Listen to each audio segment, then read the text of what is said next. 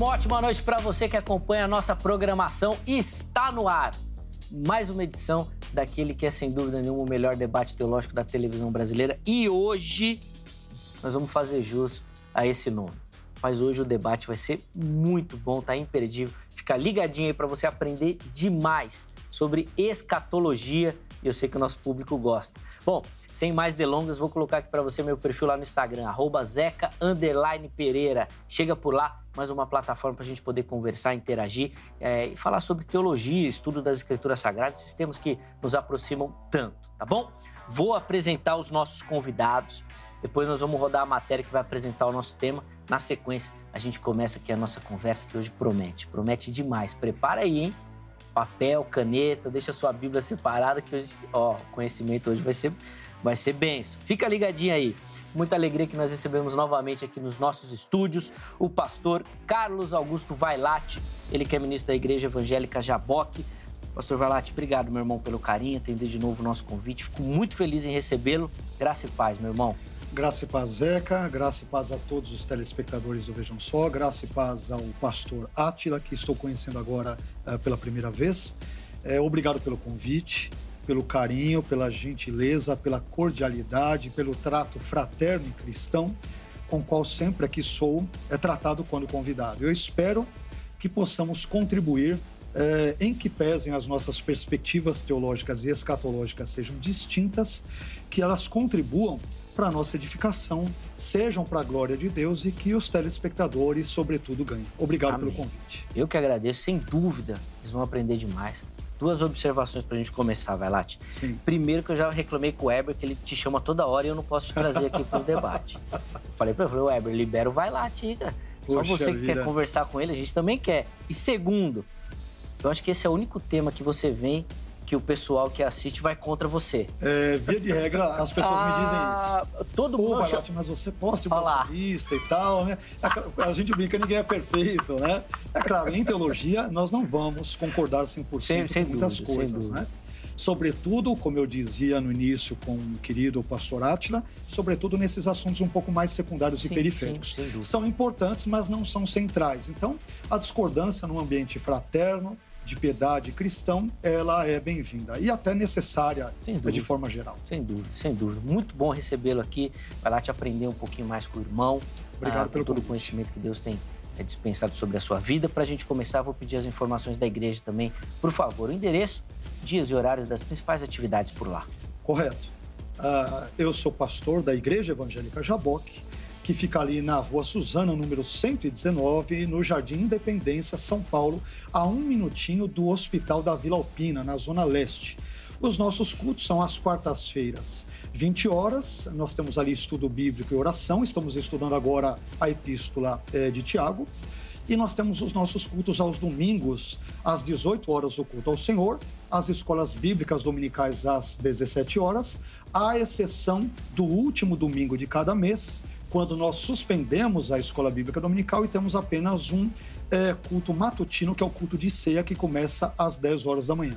Então, todas as pessoas na região ali da Vila Prudente, Moca, enfim, é, Parque São Lucas e adjacência são muito mais do que bem-vindos e convidados a estarem conosco aí num desses dias aí pela semana. Muito bacana. Fica aí o convite também para você. Nós vamos disponibilizar os contatos né, que o Vailate passou é, já passaram aí e vão ficar à sua disposição no nosso perfil oficial do Instagram também, lá no arroba programa Vejam Só. Vai lá, de novo, obrigado pelo carinho, obrigado, meu irmão. Viu, Zeca? Obrigado. E nós temos o privilégio de receber novamente aqui nos nossos estúdios o professor Atila Ribeiro, ele que é do Instituto Teológico Dunamis. Professor Atila, meu irmão, muito obrigado pelo carinho, está aqui novamente. Seja muito bem-vindo, graça e paz. Graça e paz, querido Zeca, graça e paz, querido pastor Carlos Augusto Mailate, graça e paz a todos os telespectadores Deus em Cristo lhes abençoe. Eu faço minhas palavras do pastor Carlos Vailate. Para mim é um privilégio estar aqui mais uma vez com o senhor. Essa simpatia em pessoa. Obrigado. Eu sempre digo isso porque você de fato é uma simpatia em pessoa e poder conhecer o pastor Carlos Augusto Vailate, que diga-se de passagem, sou um grande admirador do ministério que Deus confiou a ele. E eu confesso, Zeca, que se o debate terminasse aqui, eu já ia para casa alegre, porque antes de nós conversarmos aqui no debate, já dialogamos aqui junto com as pessoas que estão ao nosso redor e eu já aprendi muito e muito com ele. Digo isso com toda sinceridade. É um privilégio imenso está aqui e eu espero que de alguma forma nós possamos contribuir com a temática. São posições teológicas divergentes, divergentes e eu espero que nós possamos contribuir não só com a intelectualidade, mas também com a vida espiritual de todos aqueles que estão nos assistindo. Sem Privilégio imenso estar aqui. A alegria é nossa, meu irmão, e eu gosto de reforçar isso, né, de abrir as portas para outros centros do pensamento teológico. A gente, a gente fica muito preso aqui em São Paulo e, e receber o pessoal de outros lugares para a gente ver como o conhecimento tem avançado, pessoas tão capacitadas, o pessoal lá do Espírito Santo aqui, que eu de fato gosto muito de, de, de falar e de elogiar aqui, ó, uma, uma galera boa, uma turma boa de lá, viu? Uma boa, abençoada, muito bacana. Vamos falar do Instituto rapidinho, professor, por favor. Ok, bom, eu sou diretor do Instituto Teológico Dunamis, que é Poder para Romper. Lá nós temos cursos de teologia e línguas bíblicas, grego bíblico, hebraico bíblico, tanto presencial quanto online. Vai ser um prazer ter você lá no nosso instituto. Pesquisa aí nossa, nosso Instagram, PR Atila Ribeiro UFC, Instituto Teológico Dunamis. Siga aí também a minha esposa, a irmã Letícia, ela que é a nossa secretária, aquela que é a patroa, ela que é, manda. que manda, né? Eu só fico lá obedecendo às ordens dela. Eu costumo dizer que quem fala mais alto lá sou eu. Já vou, tudo tá bem, tudo bem. ok, então vai ser um prazer ter você como nosso aluno. Inclusive, eu quero mandar um grande abraço para minha esposa, tá? Irmã Letícia, meu filho Yuri, minha filha Tainá, que são também é, intercessores do meu ministério, todos os nossos alunos de todo o curso presencial, curso online e etc., os meus, os meus conterrâneos lá do Espírito Santo, como o Zeca disse, né? Tem muitas pessoas Sim. boas também lá, embora talvez não sejam tão conhecidos assim, mas eu tenho certeza que Deus vai levantar muitas pessoas que o Brasil ainda não conhece, que são homens de Deus, mulheres de Deus. Eu tenho certeza que vocês estão inclusos nessa. Também quero mandar um grande abraço para os meus amigos que contribuíram, Zeca, para que eu estivesse aqui hoje. Uhum. É, seria quase que impossível eu estar aqui hoje com as minhas próprias forças, né, com as minhas próprias condições, e eles me, me ajudaram de forma significativa. Pastor Fabrício Cardoso, meu pastor, diga-se de passagem, meu pastor de verdade, uh, pastor Edivan Matos, pastor Pablo Correia, pastor Robert, presbítero Jorge, diácono Douglas, uh, meu amigo João, que veio lá do Maranhão para me acompanhar aqui, meu amigo e aluno também, está aqui nos acompanhando hoje, grande admirador do ministério do pastor Carlos Augusto Vailate também. É um privilégio tê-los aqui, todos os demais que estão orando aí por nós, enfim, todos os demais irmãos. Muito bacana. Obrigado de novo, viu, Atila, pelo carinho. Ah, os contatos uh, que o Atila disponibilizou também para você, pessoal, e o do Instituto também. Se você não anotou, passa lá no nosso perfil do Instagram, que fica tudo direitinho separado lá para você. Vamos assistir a matéria, na sequência a gente volta e aí nós vamos começar a nossa conversa. Vejam só. Um dos tópicos mais intrigantes e debatidos na teologia cristã e também no Vejam Só é o momento do arrebatamento da igreja em relação à grande tribulação. As opiniões divergem amplamente e a pergunta que persiste é: será que a igreja será arrebatada antes ou depois da grande tribulação? Alguns acreditam firmemente na ideia do arrebatamento pré-tribulacional defendendo que a igreja será levada antes do período de tribulação que se anuncia. Outros veem o arrebatamento pós-tribulacional como interpretação mais acurada das Escrituras, argumentando que a igreja passará pela tribulação antes de ser arrebatada. Hoje, adentramos nesse reino de interpretações teológicas e exegéticas. Vamos explorar as passagens bíblicas, considerar as diferentes perspectivas.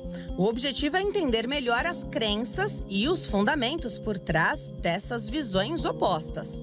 Independentemente de qual interpretação você adote, este é um tópico que tem impacto direto na compreensão da escatologia cristã e na expectativa da segunda vinda de Cristo.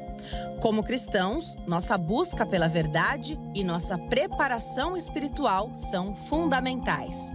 Convido você a continuar buscando a verdade e a se preparar espiritualmente, independente de saber quando o arrebatamento ocorrerá.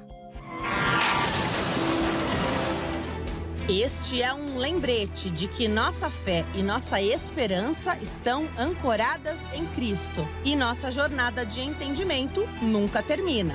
Fique ligado, o Vejam Só já está no ar. Já está no ar e é bom você se preparar, que o conhecimento vai vir, vai vir brabo agora, hein? Ó, nós vamos fazer da seguinte maneira.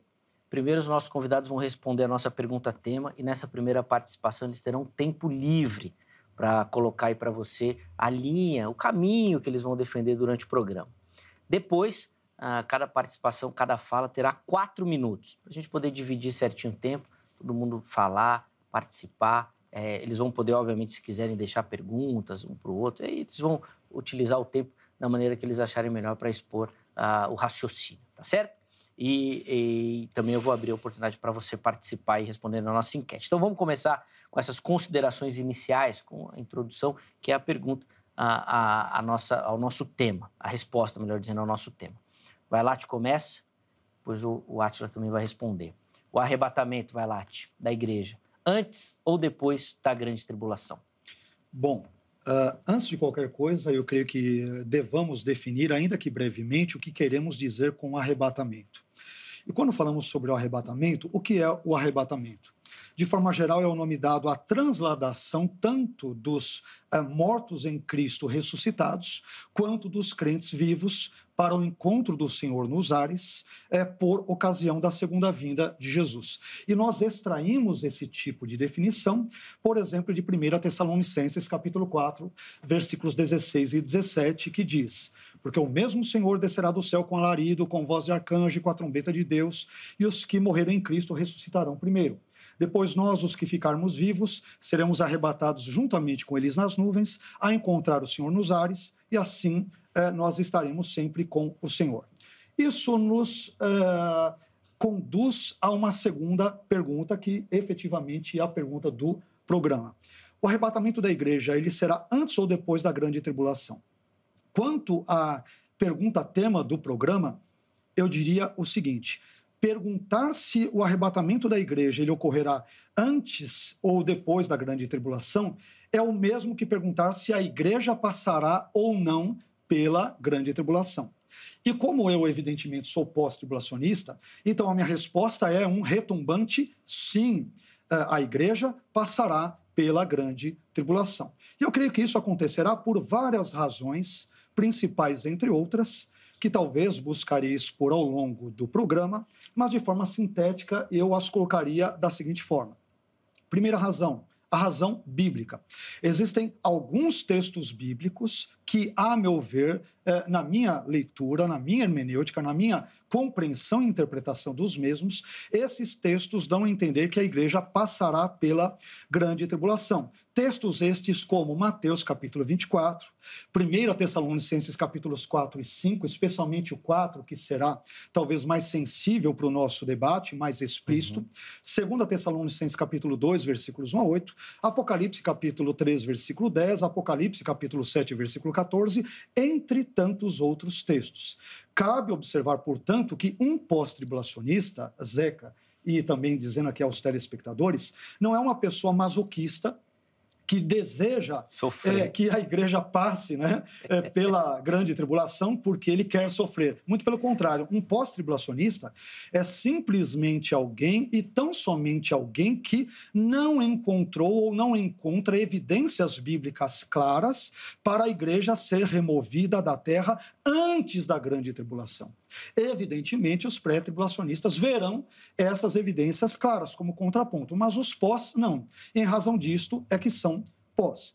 Além disso, eu diria que tem uma razão histórica, mas eu não pretendo me delongar nela, porque eu creio que a ênfase será mais os textos bíblicos. Uhum. Uh, essa razão histórica é a seguinte: a igreja, nos seus eh, primeiros séculos, isso via de regra é reconhecido tanto por pós-tribulacionistas como por pré-tribulacionistas.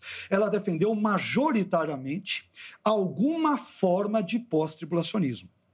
Existem alguns pré-tribulacionistas que irão chamar, eu diria que talvez eufemisticamente, de intratribulacionismo, mas apenas um jogo de semântica. Era um tipo de pós-tribulacionismo. Eh, uma terceira razão, eu diria que é a razão conceitual.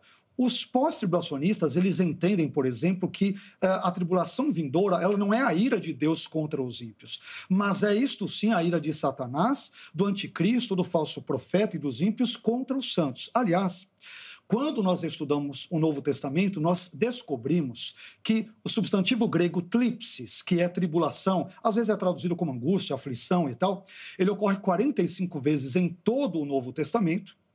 E dessas 45 uh, ah, ocorrências, 36 delas, ou seja, 80% das ocorrências, têm relação com a tribulação que é sofrida pelos santos, pelos crentes. Além disso, o verbo grego tlibo, ele ocorre dez vezes também no Novo Testamento, e aí, é, dessas dez ocorrências, seis ou sete delas, a depender da maneira como você interpretar um ou outro texto, também se referem à tribulação que acomete os cristãos. Então, como a tribulação é a experiência habitual dos santos nas páginas do Novo Testamento e ao longo da história, logo é natural pensar que a grande tribulação, que ela será apenas maior em sua intensidade, não será diferente na sua natureza, porque o mesmo termo, é, o mesmo termo grego, tanto substantivo quanto verbo são empregados, então ela também será a experiência de muitos cristãos no contexto escatológico. Por fim, a quarta e última razão é a razão escatológica. Eu entendo que a verdadeira esperança do cristão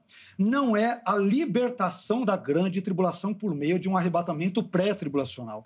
Isso majoritariamente nunca foi, ao longo de toda a história da igreja, a esperança dos crentes. Essa esperança foi apenas mais tardiamente desenvolvida. Qual foi sempre a grande esperança da igreja? A união da igreja com o Senhor por ocasião da sua parousia ou da segunda vinda. Então, por estas razões e outras eventualmente mencionadas no debate, é, respondendo à pergunta, o arrebatamento da igreja será antes ou depois da grande tribulação? Ele será depois, mesmo porque, enquanto pós-tribulacionista, eu entendo que o arrebatamento é um aspecto da parousia, da segunda vinda, e não algo que ocorre distinto dela e que deve ocorrer, por exemplo, sete anos antes da segunda vinda de Cristo. Boa, então, então a, a Vamos falar que são as considerações iniciais. Deu uma aula já, né? Você anotou tudo isso, você já está com todo o conceito aí.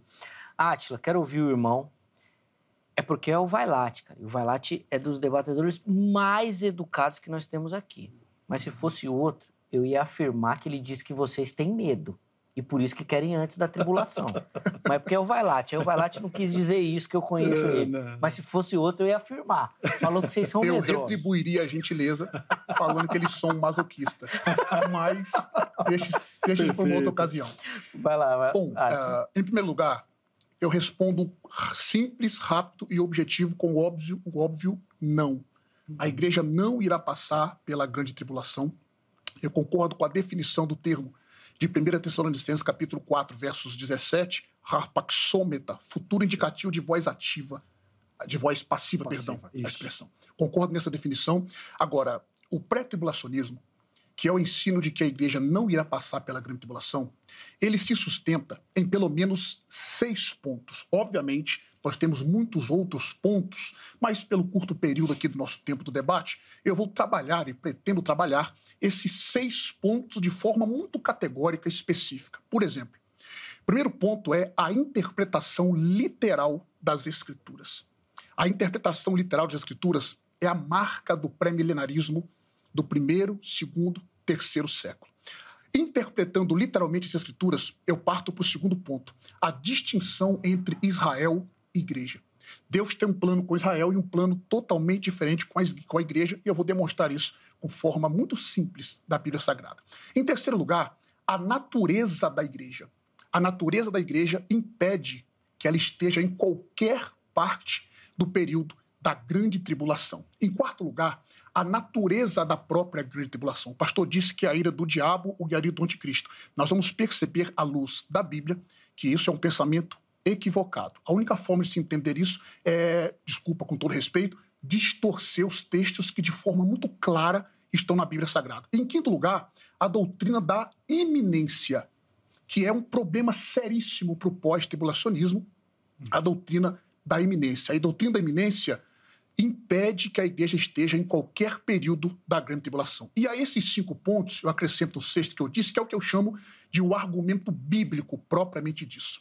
Dito, nós temos pelo menos três textos clássicos do arrebatamento.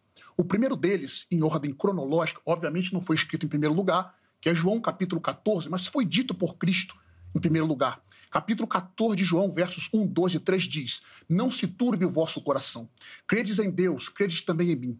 Na casa de meu pai há muitas moradas. Se não fosse assim, eu vos teria dito. Ponto. Pois, porque vou preparar-vos lugar. E se eu for e vos preparar lugar, Palinhercomai, virei outra vez, e vos receberei para mim mesmo, para lepsomai, que é na voz passiva, independente da tradução que o pastor Carlos queira, receber, levar, etc., é um problema para o pós-tribulacionismo. Vos levarei para mim mesmo, para que onde eu estou, ou estiver, na tradução, estejais vós também. O segundo texto é o texto que o pastor acabou de citar. 1 Tessalonicenses, capítulo 4, versos 15, 16 e 17. Ele diz assim, digo-vos isto, pela palavra do Senhor, que nós, os vivos, os que ficarmos, não precederemos os que dormem. Aí vai para o verso 16. Porque o mesmo Senhor descerá do céu com a larida e com voz de arcanjo com a trombeta de Deus. E os que morreram em Cristo ressuscitarão primeiro, depois nós, os vivos, os que ficarmos, seremos arrebatados juntamente com eles ao encontro do Senhor nos ares e assim estaremos para sempre com o Senhor. Aí o verso 18 também, portanto, consolai-vos uns aos outros com essas palavras. O terceiro texto que fala sobre a transladação dos santos, a transformação, é 1 Coríntios capítulo 15, versos 51 ao 58. Paulo diz assim: Aqui vos digo um mistério. Na verdade, nem todos dormiremos, mas todos seremos transformados. No momento, num abrir e fechar de olhos ante a última trombeta. Porque a trombeta soará, e os mortos ressuscitarão incorruptíveis, e nós seremos transformados. Porque convém que isso que é mortal se revista da imortalidade, que é corruptível, da incorruptibilidade, e quando isso que é mortal se revestir da imortalidade, que é corruptível, da incorruptibilidade, então cumprir-se a palavra que está escrita, tragada foi a morte na vitória. Onde está a morte, teu aguilhão? Está o inferno, tua vitória? Ora, o aguilhão da morte é o pecado, e a força do pecado é a lei. Mas graças a Deus que nos dá vitória por nosso Senhor Jesus Cristo. Aí Paulo exorta um consolo. Portanto, meus amados irmãos, sejais firmes e constantes, sempre abundantes na obra do Senhor, porque no Senhor o vosso trabalho não é vão. São os textos clássicos do arrebatamento. Agora, o mesmo Mateus, capítulo 24, fala da segunda vinda de Cristo em glória. Aí nós temos quatro textos clássicos da segunda vinda de Cristo em glória. Mateus capítulo 24, Marcos 13, Lucas 21 e Zacarias capítulo de número 14. A esses textos eu acrescento ainda a ausência. Primeiro ponto que vou frisar aqui é que nós não temos, pastor, eu gostaria que o senhor resolvesse esse probleminha para nós. Nós não temos, por exemplo, nos textos que falam sobre a segunda vinda de Cristo em glória, nós não temos a transladação dos santos, nós não temos a, trans, a ressurreição dos mortos, embora possível encontrar, mas nós não temos a igreja saindo da terra e indo para o céu nos textos da segunda vinda de Cristo em glória. Ele citou, por exemplo, só para eu contrapor e terminar, Apocalipse capítulo 7, verso 14. Ali mostra totalmente o contrário do que o Senhor disse, que a tribulação é algo que parece com aquilo que já se passou. Nós temos ali no verso 14 a expressão grega rutos esin erkomenoi. Estes são erkomenoi, testelipsis tesmegales, a expressão traduzido literalmente ali é estes são os vindo, participe no tempo presente. Estes são os vindos da tribulação, da grande. Ali nós temos o artigo tes, o substantivo tlipsis, o artigo tes novamente e a expressão megalis, né? Tes tlipsis, tes megalis. Uma melhor tradução é estes são os que estão vindo, tempo presente, ali a forma participial. E a tradução é da tribulação, da grande. Daniel Wallace, na página 62 de sua gramática, ele diz o seguinte: a repetição do artigo definido reforça a expressão. Ele está dizendo da tribulação da grande. E eu vou mostrar aqui em outros textos que a tribulação não é a ira do diabo e do anticristo. O que, que está acontecendo ali? É um canal pela ira, é, pelo qual a ira de Deus está sendo derramada durante a grande tribulação. E os cinco primeiros pontos que eu citei é um problema seríssimo. Interpretação literal das escrituras, eu vou trabalhar isso aqui. Distinção de Israel e igreja, natureza da, da igreja, natureza da tribulação e a doutrina da iminência. Só para eu concluir, 2 Tessalonicenses capítulo 2, que o senhor acabou de citar, é um problema seríssimo também para vocês. No verso 1, nós temos a vinda do Senhor e a nossa reunião com ele. No verso 3, nós temos a apostasia, reapostasia, com o artigo definido. No verso 6 e 7, nós temos algo que será tirado para que ele se manifeste. O senhor foi até o verso 8, mas eu vou até o verso 12, porque diz que Deus vai entregá-los, aqueles que não amaram a verdade, não receberam o amor da verdade. Ele vai entregar ao erro. Ok? Então depois nós vamos trabalhar o verso 1 do capítulo 2 de 1 Tessalonicenses, o verso 3 e os versos 6 e 7 na continuidade das nossas falas. Eu volto a palavra. Obrigado, Átila. Espero que dê tempo da gente falar tudo isso aí, meu povo. Vamos lá. Ó, rapidinho para você participar também. Entra no nosso Instagram, arroba programa Vejam Só. localize as nossas enquetes e vote. A enquete de hoje, a gente quer saber a sua visão sobre o arrebatamento da igreja. Pode pôr na tela aí, por favor? Deixamos lá três opções para você, tá bom? Primeira delas será pré-tribulação, ou seja, antes da tribulação. Será no meio da tribulação, né, durante, ou depois, pós-tribulação. Vá lá, escolha, vote naquela visão que mais se adequa aí às suas observações, à sua leitura do texto sagrado, tá bom? Depois, no final do programa, nós vamos colocar aqui o resultado da enquete. Meus irmãos, então, a partir de agora, nós vamos marcar quatro minutos para cada um, tá bom? Para a gente poder dividir direitinho aí, já que o nosso tempo, infelizmente, passa muito rápido. Vamos lá, vai, Lati. Vamos lá. Bom, Uh, diante do que o irmão falou, claro que ele citou muitos textos, eu não tenho como trabalhar todos eles uhum. agora em quatro minutos. Né? Aliás, eu não sei onde eu vejo os quatro minutos. Tem... Eu, eu vou te passando, pode ah, ficar à vontade. Passando, pode tá, ficar à vontade. Só para eu pegar aqui. Pode tá. ficar à vontade. Então, Quando estiver próximo, eu, eu, te aviso com tá, um minuto tá bom, tá bom. e perfeito, 30 perfeito, segundos. Perfeito. Então, é, primeiramente, um texto que eu gostaria de citar, enfim, foram citados vários textos, não dá para trabalhar a exegese detalhada de todos, é evidente. Então, vamos selecionar aqui alguns e, à medida em que nós formos andando, a gente vai caminhando. Primeiramente, é, interpretar a Bíblia de forma mais literal, isso não é exclusividade do pré-tribulacionismo, como aparentemente pode dar a entender a fala do meu interlocutor. Isso aí pós-tribulacionistas também fazem, tanto quanto pré-tribulacionistas também acabam alegorizando ou espiritualizando determinados textos. Então, isso não é uma exclusividade é, do meu irmão, como ele é, pretensamente ou supostamente é, parece dar a entender. Agora, indo para alguns textos, vamos pegar Mateus 24, que é um texto que normalmente uh, o pré-tribulacionista cita como sendo de um ambiente judaico e tal.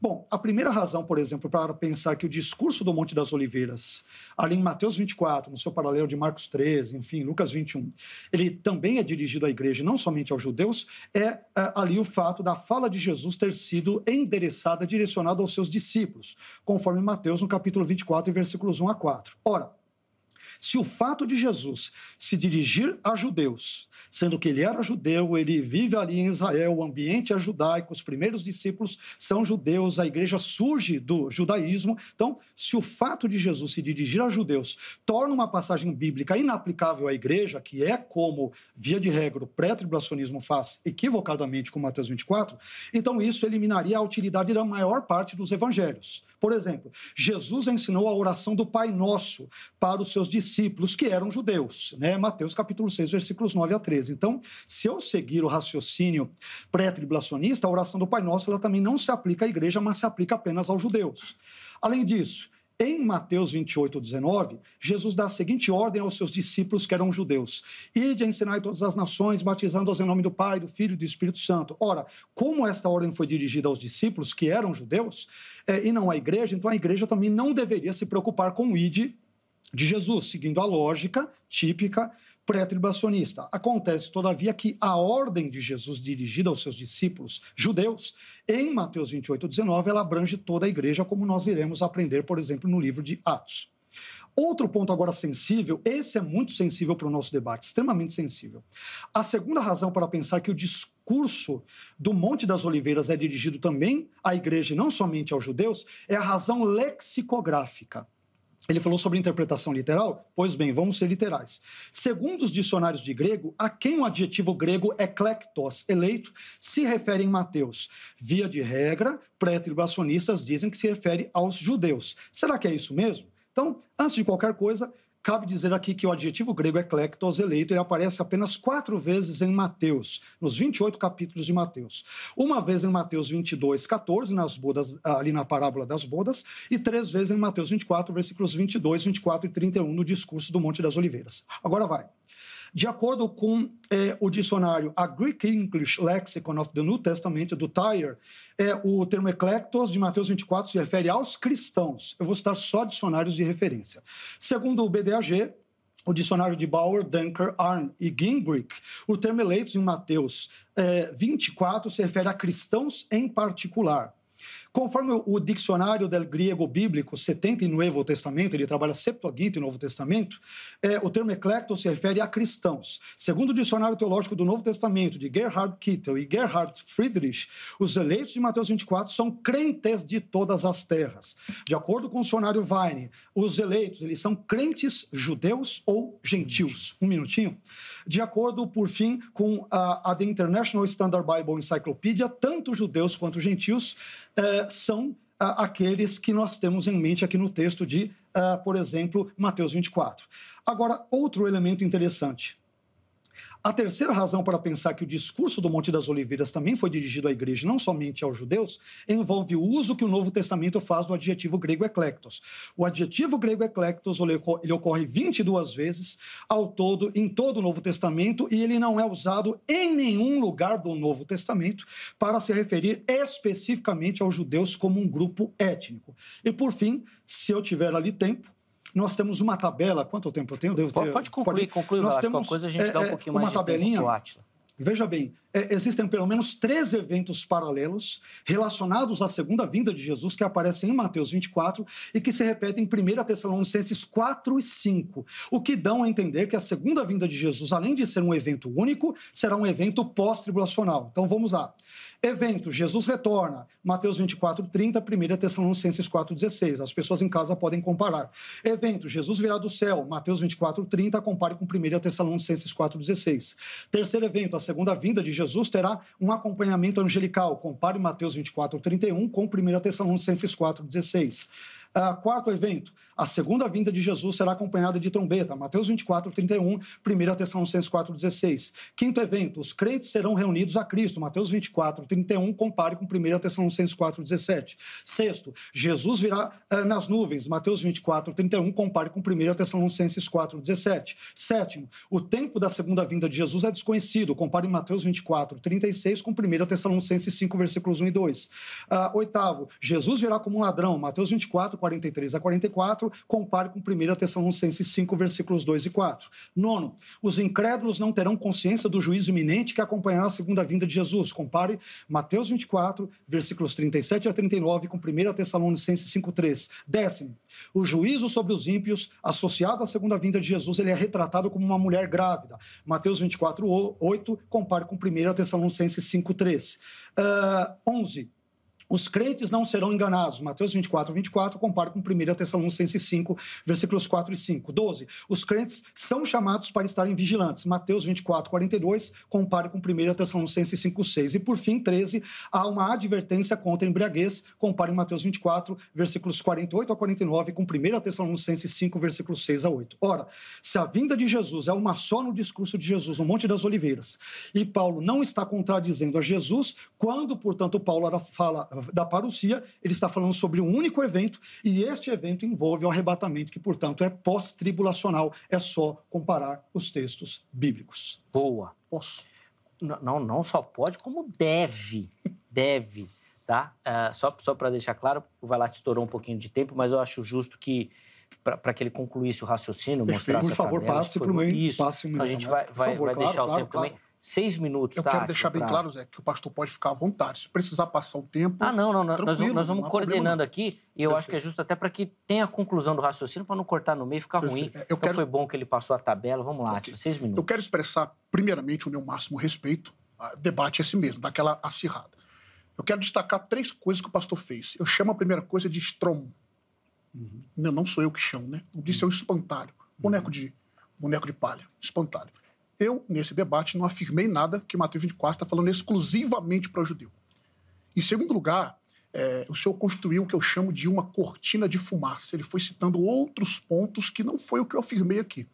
Eu pedi para o senhor apresentar em Mateus. Os, os ouvintes perceberam a dificuldade que o pastor teve para apresentar a transformação dos santos em Mateus capítulo 24, a ressurreição dos mortos. O senhor nem passou perto disso ressurreição dos mortos, em Mateus 24. Né? A, a igreja saindo da terra indo para o céu. Outro ponto que ele citou, o primeiro deles foi sobre a interpretação literal das escrituras, e ele fez mais um espantalho. Eu não afirmei que isso é o monopólio da, do pré-tribulacionismo. Mas vamos lá. Charles Faber, em Pré-Milenismo e Amilenismo, na página 51, ele disse o seguinte: pode-se demonstrar que a razão de a igreja primitiva ter sido pré-milenista foi o fato de ter interpretado a palavra de maneira literal. Ao passo que o abandono dessa visão nos séculos seguintes da história é diretamente atribuído à mudança do método de interpretação, a começar por Orígenes. Orvald Arles, em Profess and the Church, Profecia e Igreja, em inglês, página 17, ele disse: a questão da interpretação literal versus a interpretação figurada deve, portanto, ser encarada desde o princípio. Pentecoste, citando essa fala de, de Arles, ele diz o seguinte: ele admite, Pentecoste, no seu livro, na página 250, ele disse: ele admite que se o método literal de interpretação das escrituras for certo, a interpretação pré-tribulacionista é correta. O mesmo Pentecoste, na, na mesma página do seu livro, ele diz o seguinte: seria ilógico construir um sistema pré-milenista, o pastor é pré-milenista, diga-se de passagem, seria ilógico construir um sistema pré-milenista sobre um método literal e depois abandonar esse método no tratamento de questões relacionadas. Podemos observar facilmente que o método literal de interpretação exige um arrebatamento pré-tribulacionista da igreja. Os pós-tribulacionistas, diz Pentecoste, devem interpretar o livro de Apocalipse pela história, o que é basicamente um método espiritualista, ou então tratá-lo como ainda futuro, mas eliminar por meio de espiritualização a literalidade dos acontecimentos numa tentativa de harmonizá-los com outras passagens, tendo em mente a sua interpretação. Ele diz, continuando, qualquer uma das explicações viola o princípio de interpretação literal. Agora eu vou explicar o que é a interpretação literal, porque parece que o pastor entendeu mal a minha fala, então eu vou explicar de forma simples para ele entender. Primeiro, a interpretação literal tem seis pontos que eu gostaria de, de ressaltar aqui. Primeiro, ela é a mais aceita em todas as línguas, povos e nações. Segundo, as escrituras só fazem sentido se for interpretadas de forma literal. Terceiro, esta forma de interpretação respeita o gênero literário do texto e do livro, obviamente. As parábolas, os sonhos, as simbologias. Só um exemplo disso aqui, em Apocalipse capítulo 5, Jesus é apresentado como leão e como cordeiro. Ele deixa de ser uma pessoa por conta daquilo? Não, simbologia, é literal mas é simbólico as expressões usadas, os títulos usados ali. Quarto ponto. No sentido literal de interpretação, é possível fazer comparações com outros textos. O nome disso é simetria bíblica. Em quinto lugar, essa interpretação não considera somente o texto, mas o seu contexto imediato, remoto, gramatical, histórico e etc. Em sexto lugar, e talvez seja o mais importante para hoje, é que o Senhor Jesus os profetas e os apóstolos, eles se utilizaram desse meio de interpretação. Pastor Átila, o senhor prova isso? Em Jonas capítulo 1, verso 17, diz que ele passaria três dias no vento do grande peixe. Em Mateus capítulo 12, verso 40, Jesus interpretou isso literal.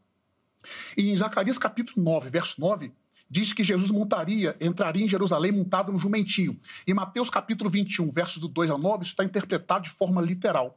E em Isaías capítulo 28, verso 16, diz sobre a pedra de Sião, que quem nela crê não seria confundido. Mateus capítulo 21, verso 42, interpreta literal. Efésios 2:20 interpreta literal. A seca nos tempos de Elias, em 1 Reis capítulo 17, é interpretado de forma literal em Tiago capítulo 5, versos uhum. 7 e 8. Tá. O dilúvio interpreta literal nas Escrituras, a passagem de Israel no Mar Vermelho e Jeremias, capítulo de número 25, versos 11 e 12, dos 70 anos do cativeiro babilônico, é interpretado por Daniel, capítulo 9, verso 2, de forma literal. Outro sim, para eu concluir a minha fala, porque o tempo é um pouco curto, é, o pastor não conseguiu apresentar em Mateus, capítulo 24. É um problema sério. Ele também não conseguiu apresentar a igreja sendo levada à casa do Pai, como está em João capítulo 14. Ele não conseguiu. O texto que ele citou, de Mateus capítulo 24, eu corroboro plenamente. Tem sim toque de trombeta, só que nós temos três tipos de trombetas no Novo Testamento. Mateus 24 é uma trombeta para Israel. 1 Coríntios 15 para a igreja, a trombeta de 1 Coríntios capítulo 15 para a igreja e a trombeta para as nações de Apocalipse. Eu vou trabalhar esses pontos aqui com mais pormenoridade. Boa. Vamos lá, vai lá, devolver Bom, a palavra. Quatro minutos, agora tá voltamos bom, ao é, tempo vou, original. Vou, vou, vamos tentar. Vou Fica tranquilo. Tá bom. É, bom, é, é interessante ele falar sobre a questão da literalidade. Algo que, com frequência, é tudo aquilo que o pré-tribulacionismo não faz. É legal o discurso dele. Então, por exemplo, vamos começar com os problemas do pré-tribulacionismo. Se eu começar, eu vou ficar aqui o dia todo, mas vamos lá. Primeiro, a Bíblia sempre usa o termo grego parousia, vinda no singular nunca usa parousia e vindas, mas o pré-tribulacionismo faz questão de eufemisticamente é, apontar para as duas vindas de Jesus. O pré-tribulacionismo ensina duas vindas de Jesus, mas como isso fica muito feio né, diante de quem ouve ou lê, ele fala: não, é uma vinda, mas em duas fases, em duas uh, etapas ou dois estágios. Né? Fala, ensina sobre um arrebatamento secreto. Onde a Bíblia ensina isso? Então, primeiro, uh, já que é tão literal na interpretação da Bíblia, onde aparece claramente duas vindas ou vinda em duas etapas? Qualquer texto, eu gostaria de ver, tem duas vindas, duas etapas. Onde é dito que o arrebatamento é secreto? Onde é dito que ele ocorre antes da grande tribulação? É? Onde existe, uh, uh, claro, na Bíblia, a ideia de que a igreja arrebatada ela fica sete anos e volta depois ali. Onde isso tudo está claro na Bíblia. E depois é o pós-tribulacionismo que muitos pré-tribulacionistas dizem que espiritualiza. Quer dizer, nada está tão longe da verdade quanto a isso.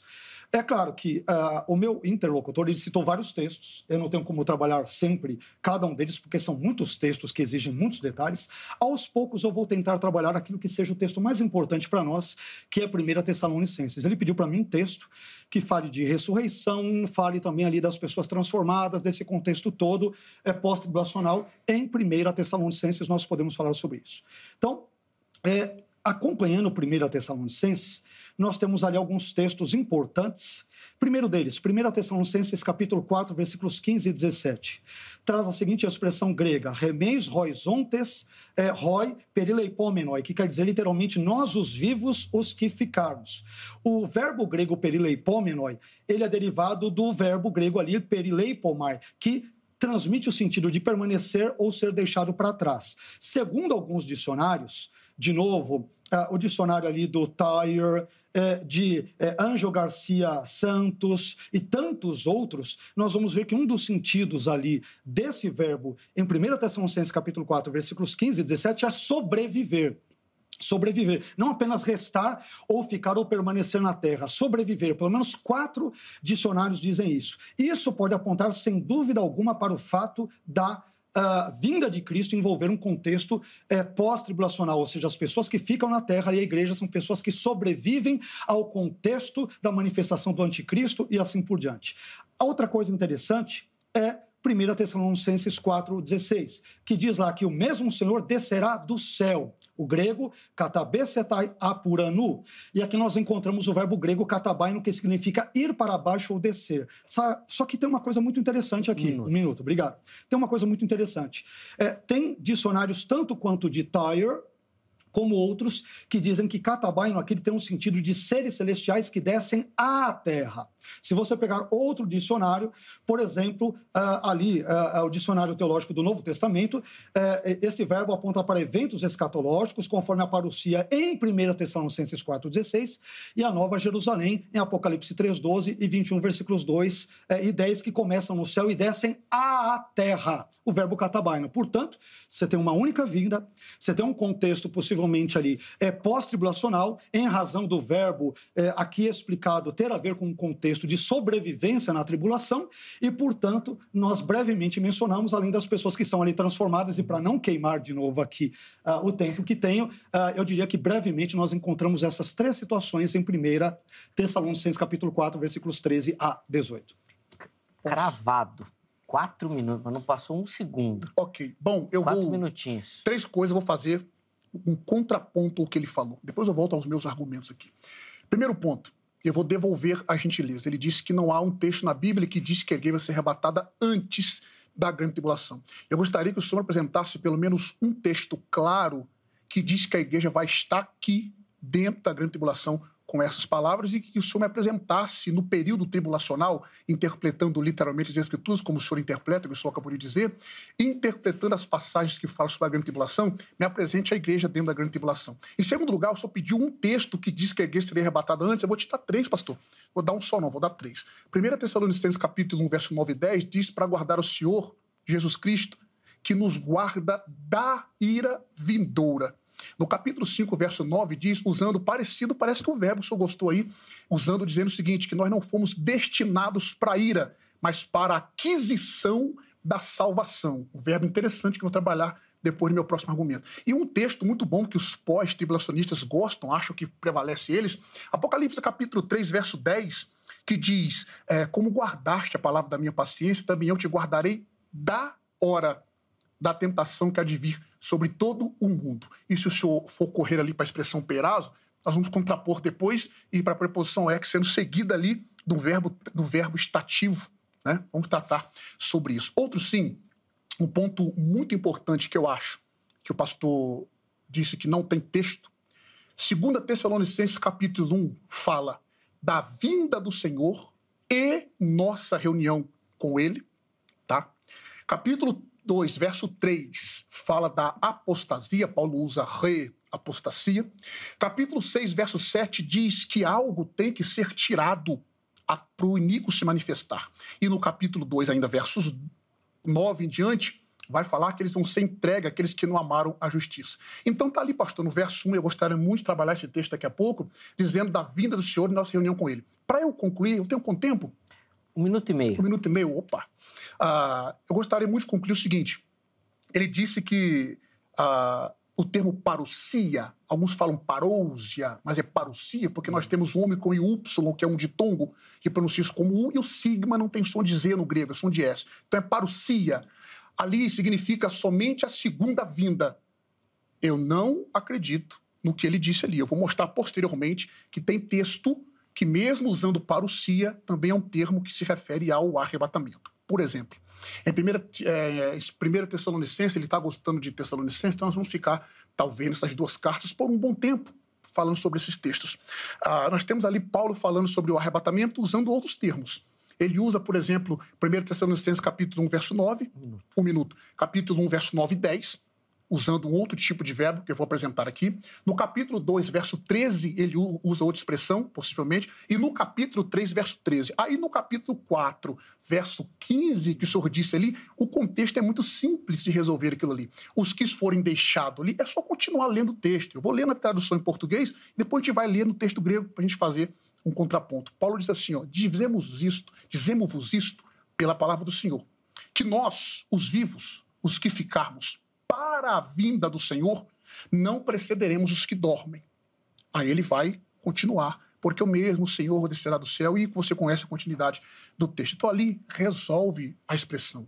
Ali não é deixados para trás no sentido da vinda de Cristo, não vão ser deixados, como o senhor acabou de dizer. Né? Então, uh, o espantalho que, mais uma vez, com todo respeito, senhor criou, que os prés dizem isso, dizem aquilo, foi desfeito aqui. E nós vamos trabalhar esses textos aí. 1 Tessalonicenses, 2 Tessalonicenses capítulo 2, verso 1 em diante, Apocalipse 3.10, é os textos que falam do arrebatamento antes da grande tribulação.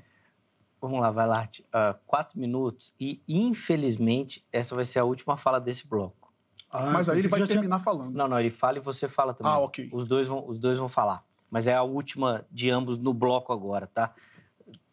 Vocês falam, vocês falam muito, cara. Já vamos, passou vamos, uma hora e dez já de programa. Texto, não dá, é, não dá. Eu vou, eu vou, vai eu lá, vou tentar. quatro minutos, São muitos textos. Vamos lá. É, vamos pegar Apocalipse 3.10, não dá para discorrer sobre todos os pontos. Apocalipse 3.10. Como guardaste a palavra da minha paciência ou da minha perseverança, também eu te guardarei da hora da aprovação, ectes horas que há de vir sobre todo mundo para tentar os que habitam na terra. Vamos fazer alguma, vamos tecer algumas considerações. Primeira observação linguística, né? Aqui em Apocalipse 3.10, João emprega a preposição ek, né? De, desde, a partir de, mais frase no genitivo, tes horas. Horst Baus e Gerhard Schneider, no seu conhecido dicionário exegético do Novo Testamento dizem que a preposição grega ek tem um sentido fundamental espacial e designa ou a saída do interior do objeto, né, de algum objeto ou lugar, ou em geral a saída a partir de algum ponto. Além disso, o BDAG que é um dicionário de referência em grego, ele diz que a preposição grega ek é usada de situações ou circunstâncias das quais alguém é tirado, delas, de dentro delas. Então, se a igreja de Filadélfia ela emerge do interior da hora da aprovação, logo isto significa que ela esteve em algum momento presente no meio dessa aprovação, que, portanto, contraria a hermenêutica é, ali pré-tribulacionista. Outro argumento interessante envolve o paralelismo textual. A mesma construção grega de Apocalipse 3.10, isto é, o verbo ali é, terel mais a preposição ek, aparece em João no capítulo 17, versículo 15. Não peço que os tires do mundo, Jesus ora pelos seus discípulos, mas que os livres do mal. Ora, se em João 17,15 os discípulos eles podiam ser livrados do mal, sem que para isso eles tivessem que ser retirados do mundo, então por que em Apocalipse 3.10 isso seria ali diferente? E aqui nós devemos lembrar que tanto João 17,15 quanto Apocalipse 3,10 pertencem à mesma autoria, a autoria joanina, e são ditos pela mesma pessoa que é Jesus. Ademais, o verbo grego terel indica sempre a proteção dentro da esfera do perigo e não a remoção da esfera do perigo, como citou o meu interlocutor, dizendo que a igreja não passa pela tribulação com base nesse texto. Terceira observação intraliterária, outra informação importante. Essa combinação da preposição é, grega ek mais genitivo aparece várias vezes no Novo Testamento, mas entre esses textos aparecem Atos 7 e 10, onde é dito o seguinte: é, e Deus livrou, isto é, livrou José de todas as suas tribulações. Você tem o ek, mais o genitivo, passon ton tlipsionautu, ou seja, das tribulações dele. Mas agora eu te pergunto, é como Deus livrou José de todas as suas tribulações? Arrebatando-o delas? Não. Primeiro, então Deus livra José das suas tribulações somente, primeiro, depois de permitir que José fosse vendido pelos seus irmãos. Segundo, depois de José ter sido injustiçado pela esposa de Potifar. Terceiro, depois de José ter ficado preso durante cerca de dois anos por causa da injustiça sofrida. E uhum. quarto, é, depois de ter sido esquecido pelo copeiro Mor é, na prisão durante cerca de dois anos. É ele perguntou também para mim sobre a presença da igreja ali em Apocalipse. É claro que eu não vou ter tempo para desenvolver isso, entre os capítulos 4 a 18. É, bem, se em Apocalipse, capítulos 4 a 18, a igreja não aparece com o termo na terra, ela também não aparece nos ares e no céu, então ela não está lá. Segundo argumento, se a ausência do termo eclesia prova a ausência da igreja ali, então nós temos um problema sério, porque nós temos textos bíblicos como o Evangelho de João, nós temos 1 e 2 Pedro, nós temos Judas, nós temos outras epístolas paulinas que também não trazem, Romanos até o capítulo 15 não traz o nome igreja. Isso significa que a igreja não está ali ou não é endereçada a ela, as epístolas? É evidente que não. E por fim, uh, nós temos outra questão interessante quanto ao Apocalipse, que envolve o capítulo 7, mas eu não terei tempo de mencionar, mas enfim, depois eu menciono porque eu vou estourar. Depois, no momento certo, se der, eu volto para não estourar o tempo do meu interlocutor. Boa. Ah, quatro minutos para a gente encerrar o bloco aqui, então, Bom, Átila, vamos, vamos lá. lá. Vamos lá. O reverendo pastor Carlos Augusto Vailate, ele usou dois textos que eu já vou logo mais uma vez, com todo respeito, dizer manipulados na visão pós-tribulacionista. Hum. O texto grego de Apocalipse 3.10, a parte que nos interessa, tem o verbo terel. No texto grego está teresso, porque está no futuro indicativo de voz ativa, no tempo, a, a primeira pessoa do singular. A expressão completa ali é cagou se teresso é que tesroras tu perasmu. Cagou é uma contração da, da, da conjunção cai do, do, do, pronome primeira pessoa do singular. Cagou. E eu, se teresso, te guardarei, é que tesroras tu perasmu. É usado, esse verbo peirasmo, é usado uh, ah, 70, o verbo terel, perdão, 70 vezes no Novo Testamento e tem o significado de guardar, preservar, proteger e observar. O contexto vai determinar a natureza da guarda ou da proteção. Eu preciso ser sincero, obviamente, a preposição é sozinha, os ouvintes ouçam o que eu estou dizendo, sozinha ela pode prevalecer. É, corroborar com pré e com pós. Só que, por quê? Algumas vezes ela implica emergência, como muito bem colocou o pastor Carlos Augusto Vailate.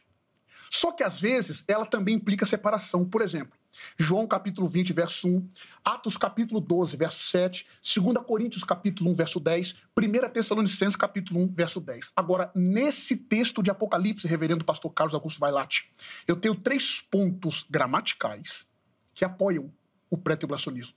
Um estudioso chamado Edgar, ele aponta que, embora ek seja frequentemente combinado com verbos de movimento, ao transmitir a ideia de emergência, ek não pode ser combinado com verbo de não movimento. Tereço, terel, é um verbo estativo, não é um verbo de movimento. Primeiro ponto que o senhor se equivocou na sua fala, obviamente com respeito, é um verbo estativo. Segundo lugar, João teria usado a preposição en, eis ou dia, se ele quisesse comunicar preservação na ou através da. E eu achei interessante porque essa frase terel en, ela ocorre três vezes no Novo Testamento. Em Atos capítulo 12, verso 5, diz assim, ó, Pedro era guardado na prisão. A expressão ali é Petros etereito entefilake. A expressão etéreto está com aumentativo ali, com aumento, está no imperfeito. Uh, em Pedro capítulo 1, verso 4, olha só de novo usando ali, ó, para uma herança incorruptível, contaminável e imarcessível reservada, guardada no céu. A expressão ali é teteremenem, que é teteremem en uramnós eis irmãs. A participio no tempo presente, no tempo perfeito, voz média passiva acusativo feminino singular. Ah, a expressão ali também, Judas 21, pastor, está assim, conservai-vos no amor de Deus. A expressão ali é realtus en agape teu te, está no auristo imperfeito de voz ativa. Terel en, guardar na, não pode ter o mesmo significado de terel ek. Agora, 40 segundos. 40, João capítulo 17, verso 15 é um problema para o senhor, porque o senhor manipulou o texto. Olha, o texto diz assim, ó, não rogo que os tire, hares, o verbo subjuntivo ativo, ek, do mundo, mas que os guarde, teresses, de o maligno. A expressão ali não é do diabo, não é do, do, do mal, mas do maligno. O adjetivo poneru ali é maligno.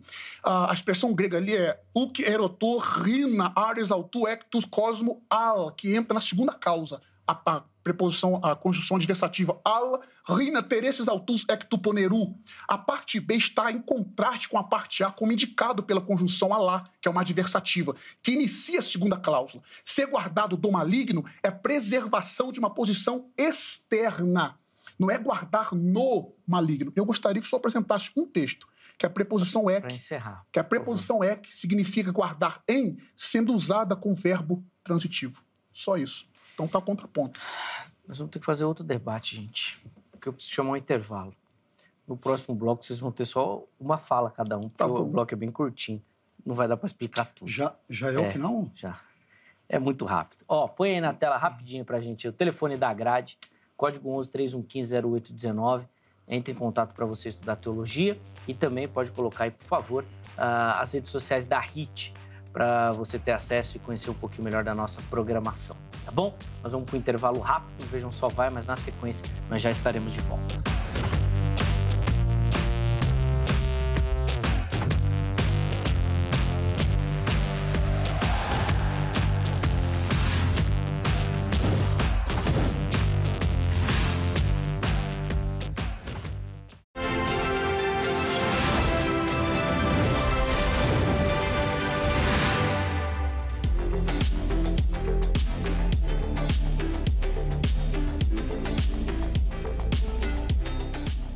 Já estamos de volta com o Vejam Só, intervalo rapidinho aí ah, na nossa conversa, hoje falando sobre essa questão do arrebatamento, da grande tribulação, igreja vai, não vai, antes, depois e tudo mais, uma série de questões. O primeiro bloco de muito aprendizado, recebendo aqui o professor, pastor Carlos Augusto Vailate e também o pastor e professor Atila Ribeiro. E agora eles vão ter a oportunidade de fazer as conclusões, considerações finais, obviamente, é, e pegar tudo, toda essa conversa e colocar aí nessas nessa conclusão, tá? Uh, quatro minutos para cada um.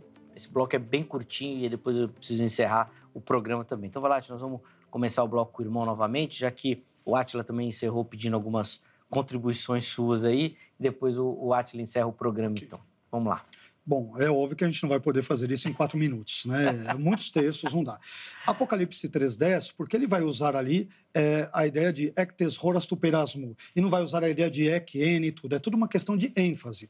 Se ele usasse ek, n, ele estaria dando ênfase no contexto dentro da tribulação. Se ele usasse de a, ele estaria dando ênfase na ideia através da tribulação. E é por isso que ele vai usar a expressão ali é, que envolve ectes horas tu perasmo. Apenas uma questão de ênfase do autor.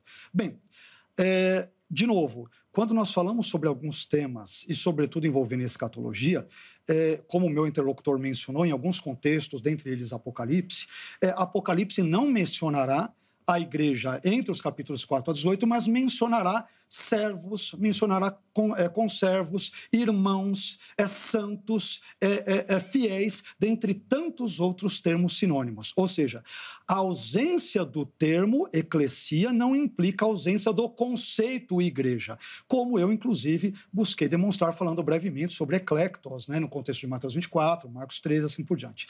Mas, como essa é a parte final, só me resta dizer o seguinte: por que, que eu tenho problemas com o pré-tribulacionismo? Primeiro, porque o pré-tribulacionismo ele divide a vinda de Jesus em duas partes, etapas ou fases, algo que a Bíblia não vai mencionar em nenhum lugar. É inferência, tudo bem, é inferência que os irmãos pré-tribulacionistas fazem, e sem nenhum problema. Na teologia há inferências, mas é uma inferência desprovida de comprovação escriturística. Dizer que há não é a mesma coisa que provar que há. Segundo, é, o pré-tribulacionismo ele é complicado porque ele diz que o arrebatamento da igreja deverá ocorrer antes da tribulação. A Bíblia não menciona isso claramente em nenhum momento. Terceiro, ele ensina que, é, por exemplo, é, existe um arrebatamento secreto da igreja, algo que a Bíblia não ensina também em nenhum momento. Aliás, o ensino desse arrebatamento secreto ele é tão secreto que a própria Bíblia, inclusive, o desconhece. Né? É secreto que os próprios textos bíblicos não conhecem.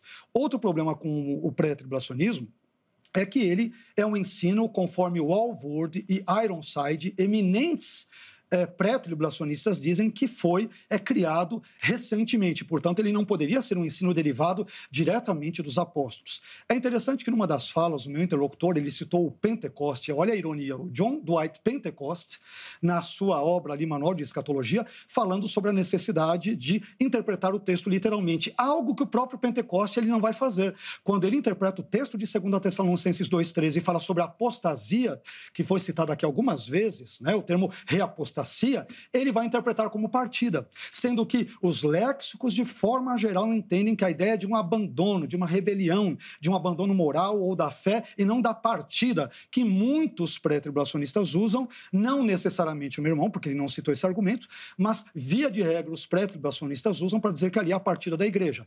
Ele citou também os termos, nós não pudemos entrar neles por uma questão de tempo.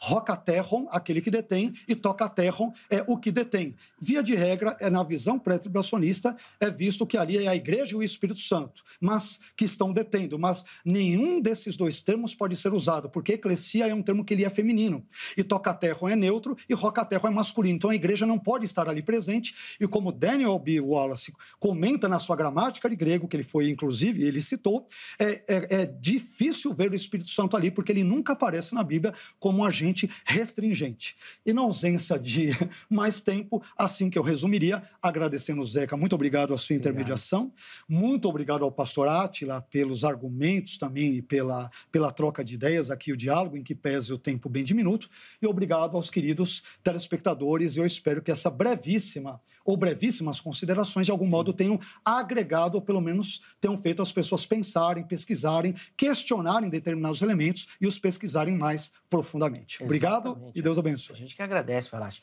Quantos anos você está estudando escatologia? Rapaz, não só escatologia, tudo, né? Coisa de. Eu comentava um pouco antes com ele aqui, coisa de. A teologia vai, como um teologia todo. como um todo. É, vai. teologia como um todo. Coisa de uns 24 anos. Não, isso, né? Em uma hora e vinte você não vai não conseguir botar 24 de jeito nenhum. É o tipo de situação que teríamos que pegar certos temas e destrinchá-lo. Né? Sim, Apocalipse 3.10, vamos dar destrinchada. Sim, Mateus 24, o capítulo inteiro, vamos dar destrinchada. Aí a gente atirou para todo lado, é Às difícil. vezes a gente pega um é semestre na faculdade, seis meses para estudar uma temática e ainda não dá tempo, ainda falta. Imagina aqui, gente, mas a ideia é te, é instigar. É fomentar. Que daí você agora vai atrás disso daí. Perfeito. Inclusive, você tem dois mestres aqui, ó. Só entrar no perfil deles, ver onde eles estão dando aula, você vai lá, que vai ser benção. Vai lá, te obrigado, viu, meu irmão? Obrigado, Seca. Deus abençoe. Deus abençoe. Os contatos que o Vai Lá te disponibilizou estão lá para você no nosso perfil oficial do Instagram. Átila, quatro minutos. Não vai ficar provocando, hein, Átila? Porque não dá tempo do homem responder, hein? Eu acho que eu vou aproveitar que ele vai um, poder responder e já vou provocar, tem, entendeu? Tem um outro amigo do Valate que vem muito que gosta de fazer isso, né? Tal de Elias Soares. Ele aproveita que é a última fala do programa, ele ó, tá, tá, tá, e fala, viu? Ó, vai lá. Não, fique à vontade, fique é, à vontade. Não, não, já, eu quero te expressar, antes de mais nada, Zé, antes de mais nada, os irmãos citaram, ele citou aqui para mim que ele estuda uh, quase 30 anos. O tempo que o pastor Carlos Augusto Valate estuda é quase, e ele disse que eu chamei de velho, mas não foi isso. é quase o tempo que eu tenho de idade. Então, por esse e por outros motivos, eu devo respeitar o cabedal de conhecimento que ele tem. É, não podemos ser prepotentes, embora às vezes pode parecer na nossa fala, mas não é isso o meu máximo respeito. Né? Agora aqui não, o debate é para atacarmos a ideia mesmo. É, os irmãos perceberam, para eu concluir aqui, que é exatamente isso que os nossos irmãos pós-trabalhistas fazem. Na última fala dele, ele não fundamentou absolutamente nada do pós-tribulacionismo. Ele gastou 2 minutos e 35 segundos. Depois vocês confiram no vídeo ali. 2 minutos e 30 segundos atacando o pré-tribulacionismo. não os pré-tribulacionistas, uhum. mas os, o pré-tribulacionismo. É exatamente isso que os pós, a maioria de pós faz. O pré diz isso, o pré diz aquilo, o pré diz aquilo outro, mas eu não consigo ver isso, eu não consigo ver aquilo outro, porque diz isso, faz um montão de espantalhos e eles têm uma dificuldade de respaldar. Olha, eu penso porque o texto diz isso, isso, isso. Ele passa mais tempo atacando. Em segundo lugar, ele disse que a igreja vai estar dentro da grande tribulação, porque aparecem os nomes. O que sobra para o pós-tribulacionismo é exatamente isso. Confundir os santos da grande tribulação com a igreja. No meu terceiro argumento, não deu para trabalhar os cinco primeiros argumentos, eu disse sobre a natureza da igreja, ok? Existe uma distinção entre a igreja verdadeira e a igreja professante. A igreja verdadeira é composta por todos os que nesta era recebem a Cristo como Senhor e Salvador. A igreja professante é composta por aqueles que fazem profissão de aceitar Jesus, mas realmente não receberam. Apenas a igreja verdadeira será arrebatada durante a grande tribulação. Olha a natureza da igreja, pastor, que impede ela de estar ali. Em primeiro lugar, a igreja em Efésios capítulo 1, verso 22, é, Efésios capítulo 5, verso 23, Colossenses 1, 18, diz que Cristo é o cabeça e a igreja é o corpo. Em Coríntios capítulo 11, verso 2 e Efésios 5, 23, diz que ela é a noiva de Cristo. Em Efésios 5, 25, ela é objeto do seu amor. Em João capítulo 15, verso 15, ela é o ramo dos quais ele é a videira e é a raiz. O edifício do qual ele é a base, a pedra angular, diz isso em 1 Coríntios 3, 9, Efésios 2, 19 e até o 22. Então existe entre o crente e o Senhor uma união, uma unidade. Se a igreja estiver aqui durante a grande tribulação, ela estará sujeita à ira, ao julgamento e à indignação que é característica daquele período. E por causa da sua união com Cristo, ele, da mesma maneira, estaria sujeito ao mesmo castigo. Só que em 1 João capítulo 4, verso 17 diz: "Nisso é perfeito o amor para conosco, para que no dia do juízo tenhamos confiança, porque qual ele é, somos nós também nesse mundo". A igreja, ela foi aperfeiçoada e liberta desse julgamento. Romanos capítulo 8, verso 1, João capítulo 5, verso 24 e 4, 17, 1 João, o texto que eu citei. Se a igreja fosse novamente sujeita a julgamento, as promessas de Deus não teriam efeito e a morte de Cristo seria ineficaz. Eu concluo aqui.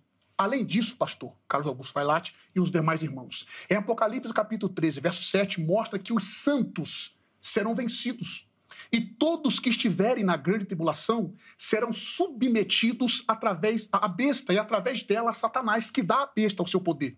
Se a igreja estiver aqui nesse período, ela se sujeitaria a Satanás e Cristo perderia o seu lugar como cabeça, ou ele mesmo por causa da sua união com a igreja, estaria sujeito à autoridade de Satanás. E eu, eu pergunto: isso é possível, querido professor? Cristo está sujeito. Eu termino aqui. Queridos, a igreja não estará aqui durante a grande tribulação. Átila, obrigado, meu irmão, novamente. Obrigado pelo carinho, pela atenção, os contatos do, do pastor Átila à sua disposição, do Instituto Teológico também, nós vamos deixar lá no nosso perfil oficial do Instagram, no arroba programa Vejam Só. Leve nosso abraço também a todos os alunos. Nós batemos quase mil pessoas assistindo ao vivo aí a, o nosso debate lá pelo nosso canal do YouTube. Acesse você também, se inscreva e ative as notificações. Sempre que o Vejam Só estiver ao vivo, você recebe um alerta e assiste. Acabei de receber aqui que mais de mil pessoas nos acompanham lá ao vivo pelo YouTube. Minha gratidão. Põe na, na, na tela o resultado da enquete uh, para gente, a gente ver. Nós perguntamos qual é a sua visão né, sobre o arrebatamento. 60% pré-tribulacionista. Por isso que eu falei que é o único tema que o Vailate vem aqui e perde. É o único tema que ele É perde. o único que ele perde. Uh, é mid-tribulacionista, né? É 14%. 14% que ninguém é discípulo do Weber aqui, não sei se eu podia ter falado isso, e 26% pós-tribulacionista. É uma turminha boa te acompanhando aí, vai lá. É. Quando fica nesse assunto para jogar uma bomba e a gente ir embora, é. é. por isso que eu abraço o preterismo parcial. Ah, já resolveu tudo. Vamos orar Estamos por só esperando a volta de Cristo. Vamos orar por esse ele, debate. Vamos orar por ele. Vamos encerrar. Um abraço, gente. Obrigado pelo carinho, obrigado pela audiência. Muito bom contar com a sua participação. Amanhã, se Deus permitir, nós estaremos de volta com mais um programa Vejam Só. Até lá.